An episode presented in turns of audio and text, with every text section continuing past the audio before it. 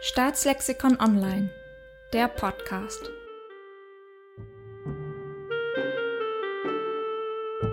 Herzlich willkommen zu unserer heutigen Aufnahme und zwar der letzten in unserer Serie zu China. Wir sind hier im Podcast Staatslexikon Online und mit mir vor dem Mikrofon sind heute Frau Annalena Shaw und Herr Tim Emmel.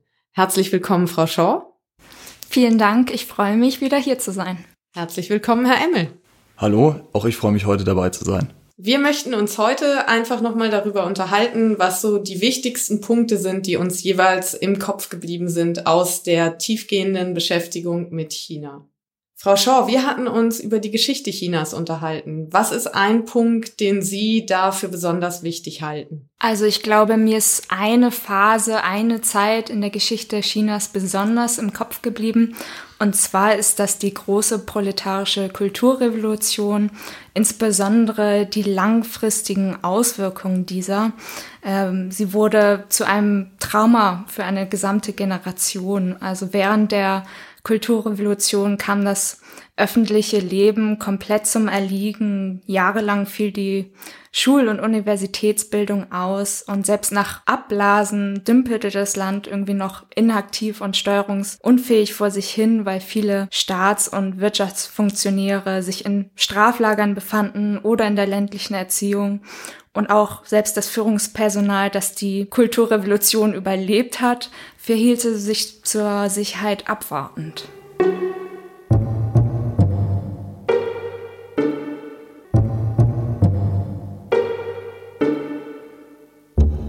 Das war definitiv eine der sehr dunklen Perioden des Maoismus, wenn man den Maoismus als die Zeit unter der Regierung Maos versteht. Aber man kann das ja auch noch weiter verstehen und unter anderem als zweite Bedeutungsebene die Mao Zedong-Ideen darunter sehen.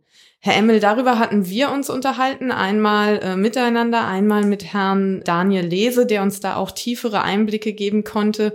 Was finden Sie daran besonders bemerkenswert und haben das mitgenommen? Also der wesentliche Aspekt, an den ich mich erinnere, wenn ich an die Mao Zedong-Ideen denke und an das, äh, was wir darüber gesprochen hatten, unter anderem auch mit Herrn Lese, ist die überregionale und auch internationale Rezeption der Mao Zedong-Ideen, teilweise von sehr, sehr unterschiedlichen politischen Gruppen. Und ich persönlich erinnere mich da sehr an die Aussage von Herrn Lese, dass gerade das Format des berühmten roten Buchs, der sogenannten Mao-Bibel, zu dieser Popularität beigetragen hat. Schon damals waren die Mao Zedong-Ideen oder wie wir es hier im Westen zu nennen pflegen, der Maoismus, nicht unbedingt ein einheitliches ideologisches Bild, sondern Anknüpfungspunkte für ganz verschiedene Interessengruppen und Ideologien. Und gerade dieses eklektizistische Potenzial ermöglichte die Popularität auch auf einer weltweiten Ebene dieser Ideen. Das fand ich persönlich sehr interessant und auf jeden Fall etwas, was ich aus diesem Teil mitgenommen habe.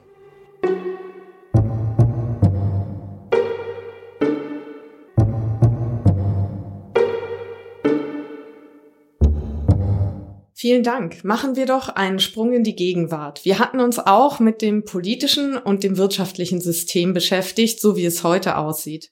Frau Shaw, beim politischen System, was ist Ihnen da besonders im Gedächtnis geblieben? Dass wir ein wirklich hochinteressantes Zusammenspiel von einem einerseits stark formalisierten politischen System haben, in dem die Partei den Staat auf allen Ebenen durchdringt, aber wir haben gleichzeitig auch einen hohen Anteil an informeller Politik und informeller Machtausübung. Also zum Beispiel haben sich informelle Netzwerke gebildet zwischen Parteifunktionären und Wirtschaftsakteuren, die ja einerseits schon als Korruption, aber andererseits auch als Vorbedingungen für Wirtschaftsreformen in einem ansonsten rigiden System bezeichnet werden können.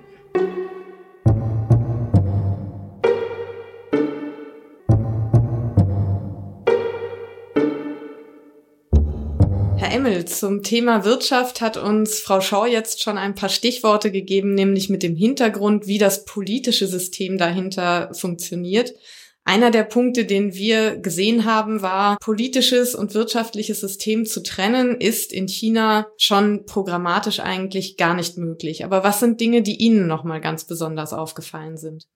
Ja, ich denke, der Begriff, der gerade auch als westlich geprägte Person einem primär na, aufstößt, könnte man vielleicht sagen, äh, der da auf jeden Fall hängen bleibt, ist der Begriff eben nicht nur einer sozialen, sondern einer dezidiert sozialistischen Marktwirtschaft. Das klingt für uns erstmal wie ein großer Widerspruch. Und es zeigt sich in diesem Begriff auch sehr, sehr stark dieses Potenzial des chinesischen Systems, realpolitisch zu agieren und gleichzeitig eine ideologische Legitimationsstrategie aufrechtzuerhalten. Das sieht man besonders stark, wir hatten auch darüber schwerpunktmäßig gesprochen, an dem Modell der sogenannten Sonderwirtschaftszonen, das also das ja sozialistische System, wenn man so will, orthodox-maoistische ähm, System sich zwar in den meisten Landesteilen durchgesetzt und aufrechterhalten hat, das aber in kleineren oder geografisch kleineren Kreisen in Metropolen andere wirtschaftspolitische Regeln und auch wirtschaftsrechtliche ähm, Regularien eingeführt worden sind, den sogenannten Sonderwirtschaftszonen, die dann als Fortschrittsmotoren ähm, China auch in den internationalen industriellen und wirtschaftlichen Wettbewerb geführt haben. Und gerade da sehen wir eben eine pragmatische Lösung von realpolitischen Notwendigkeiten, gerade wenn es darum geht, international zu konkurrieren, bei einer ansonsten relativ flächendeckenden ideologischen Struktur und Strategie, die aufrechterhalten wird. Und das fand ich besonders prägend bei dem Gedanken an die chinesische Wirtschafts- und auch Außenwirtschaftspolitik. Zur Außenwirtschaftspolitik würde ich noch hinzufügen, dass auch weil wir das ja eben in den Medien jetzt immer wieder gesehen haben, dass durchaus eine ganz bewusste Politik auch der Ausdehnung des eigenen Einflusses ist über eben wirtschaftliche Mittel. Man denke nur an die viel diskutierte Belt and Road Initiative. Darüber hatten wir auch gesprochen mit Frau Saskia Hieber, die uns auch dazu einiges nochmal im Hintergrund erklären konnte. Und hier würde ich einfach sagen, dass für mich einer der wichtigsten Punkte ist, dass man sich klar machen muss, China ist ein ganz wichtiger Akteur der Außenpolitik, sei das jetzt aus wirtschaftlicher, sicherheitspolitischer oder diplomatischer Ebene, der eben auch durchaus eigene Ideen, auch dann eben ideologisch unterfüttert, verfolgt und dass es für uns wichtig ist, dass wir uns das klar machen, welche Ideen das sind und wie wir damit umgehen wollen.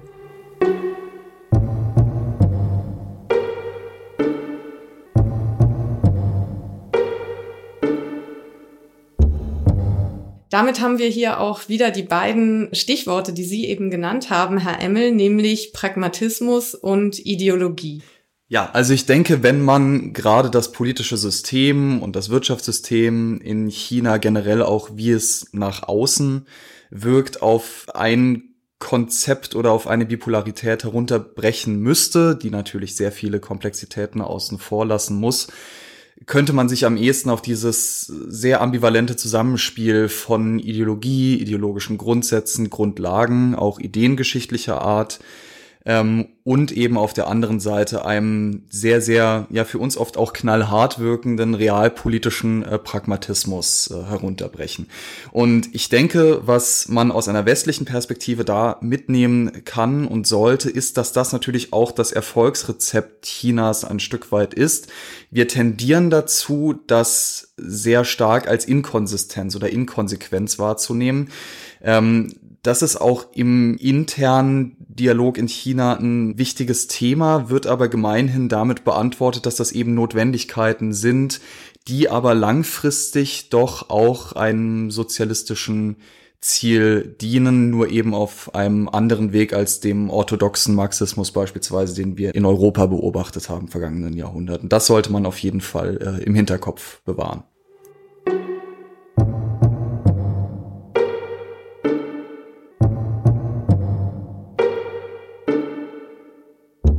Bei der Außenpolitik, die eben auch genau diese Elemente sehr stark vereint. Also zum einen das pragmatische, das sehr eindeutige Verfolgen der eigenen Ideen und auf der anderen Seite eben die Ideen, die Ideologie, die dahinter steht und auch der Anspruch, ein eigenes Entwicklungsmodell das ganz bewusst gegen den Westen gesetzt wird, auch anderen Ländern anzubieten und sich damit von der aus China so wahrgenommenen westlichen Hegemonie herauslösen zu wollen. Diese beiden Punkte kommen hier also eigentlich sehr eindeutig zusammen. Und ganz interessant ist auch, dass hier auch über die Medien mit gesteuert wird. Also dass China ganz bewusst versucht, ein eigenes Bild nach außen zu kommunizieren und das auch zu lenken. Darüber konnten wir ja mit Frau Lechner sprechen, die sich damit ähm, in ihrer Masterarbeit tiefer auseinandergesetzt hat, wie genau das gemacht wird, hier am Beispiel der Olympischen Spiele. Und dass das eben auch über Medienlenkung sehr gut funktioniert. Zu Zensur und Medien hatten wir uns auch unterhalten. In diesem Zusammenhang, Frau Shaw, was würden Sie da für besonders eindrucksvoll halten? Ich würde für besonders wichtig ähm, erachten, die Mechanismen hinter der Zensur zu betrachten ähm, und dort natürlich nicht nur, was wir uns denken, diese rein technischen Mechanismen, also Zugangskontrolle, Überwachung des Surfverhaltens oder auch, dass Millionen Beiträge in Internetforen äh, täglich gelöscht werden, äh, sondern auch besonders, wie die chinesische Regierung psychologischen Druck auf die Internetnutzer ausübt, ähm, ja, zur Selbstzensur anregt durch verschiedene Mechanismen. Zum einen zum Beispiel durch die Pflicht zur polizeilichen Registrierung. Jeder Internetnutzer muss sich polizeilich registrieren. Oder ähm, dass zum Beispiel äh, Comic-Internet-Polizisten genutzt werden, die einfach unvermittelt auf Internetseiten aufploppen und die Nutzer daran erinnern sollen, ähm, dass das Surfverhalten überwacht wird. Ein ganz wichtiger Punkt, den wir in dem Zusammenhang auch auf jeden Fall noch mal nennen sollten, ist, dass China ja auch von sich selbst sagt, eine Diktatur zu sein. Eine Diktatur des Volkes, aber trotzdem eben ganz bewusst sich abgrenzt wiederum von dem liberalen, demokratischen, freiheitlichen Staatsverständnis, das wir haben. Und ähm, ich denke, das ist in allen Diskussionen über das Land ein ganz zentraler Punkt, den man auch nicht aussparen sollte oder als, ja, das weiß sowieso jeder, setzen sollte.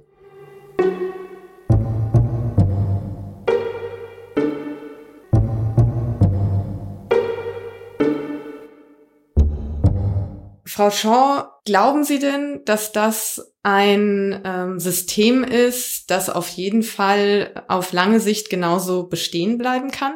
Ich glaube, wir haben sehr gut in dem Interview mit Frau Dr. Hieber gehört, dass auch China vor enormen ja, internationalen sowie heimischen Problemen steht und dass das System China vielleicht gar nicht so sicher und stabil ist, äh, ja, wie wir glauben, wie uns auch die Medien und diese äh, ja außenpolitische Darstellung uns glauben lassen soll, sondern dass der verfolgte chinesische Traum auch sehr gut zu einem Albtraum werden könnte. Damit haben Sie jetzt einen Punkt angesprochen, der für mich das große überspannende Thema dieser ganzen Beschäftigung mit China in die Tiefe war, nämlich, dass ich sagen würde, ich nehme vor allem mit, dass es sich doch um ein hochkomplexes Land handelt dass wir vielleicht von außen immer als einen Monolith wahrnehmen, der auch als solcher agiert und funktioniert. Aber wir haben eben interne Machtkämpfe. Wir haben im Endeffekt einen Vielvölkerstaat mit verschiedensten Ethnien und verschiedenen Sprachen, die auch gesprochen werden. Teilweise wird das nicht gerne gesehen und geduldet von der äh, Mehrheit und vor allem auch von der mehrheitsgetragenen Regierung. Aber trotzdem gibt es eben diese großen Unterschiede. Es gibt wirtschaftlich extreme Diskrepanzen, vor allem zwischen Stadt und Land, aber auch zwischen verschiedenen Regionen. Und auch geschichtlich ähm, ist die Entwicklung dorthin sehr komplex und von verschiedensten Phasen geprägt. Und genau das ist im Grunde das, was ich am ehesten auch unseren Hörerinnen und Hörern mitgeben werde und gerne auch dazu ermutigen möchte, sich noch tiefer damit zu beschäftigen. Es gibt sehr viele sehr gute Quellen dazu, die frei verfügbar sind und natürlich auch das Staatslexikon online, das Sie jederzeit nutzen können.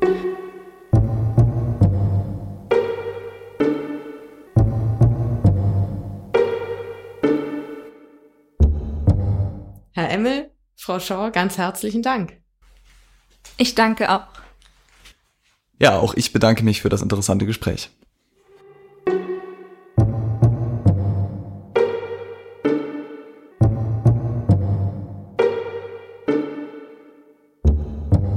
Hinweise zu der von uns verwendeten Literatur finden Sie in den Show Notes. Wenn Sie mehr zu den hier behandelten Themen lernen wollen, besuchen Sie auch www.staatslexikon-online.de.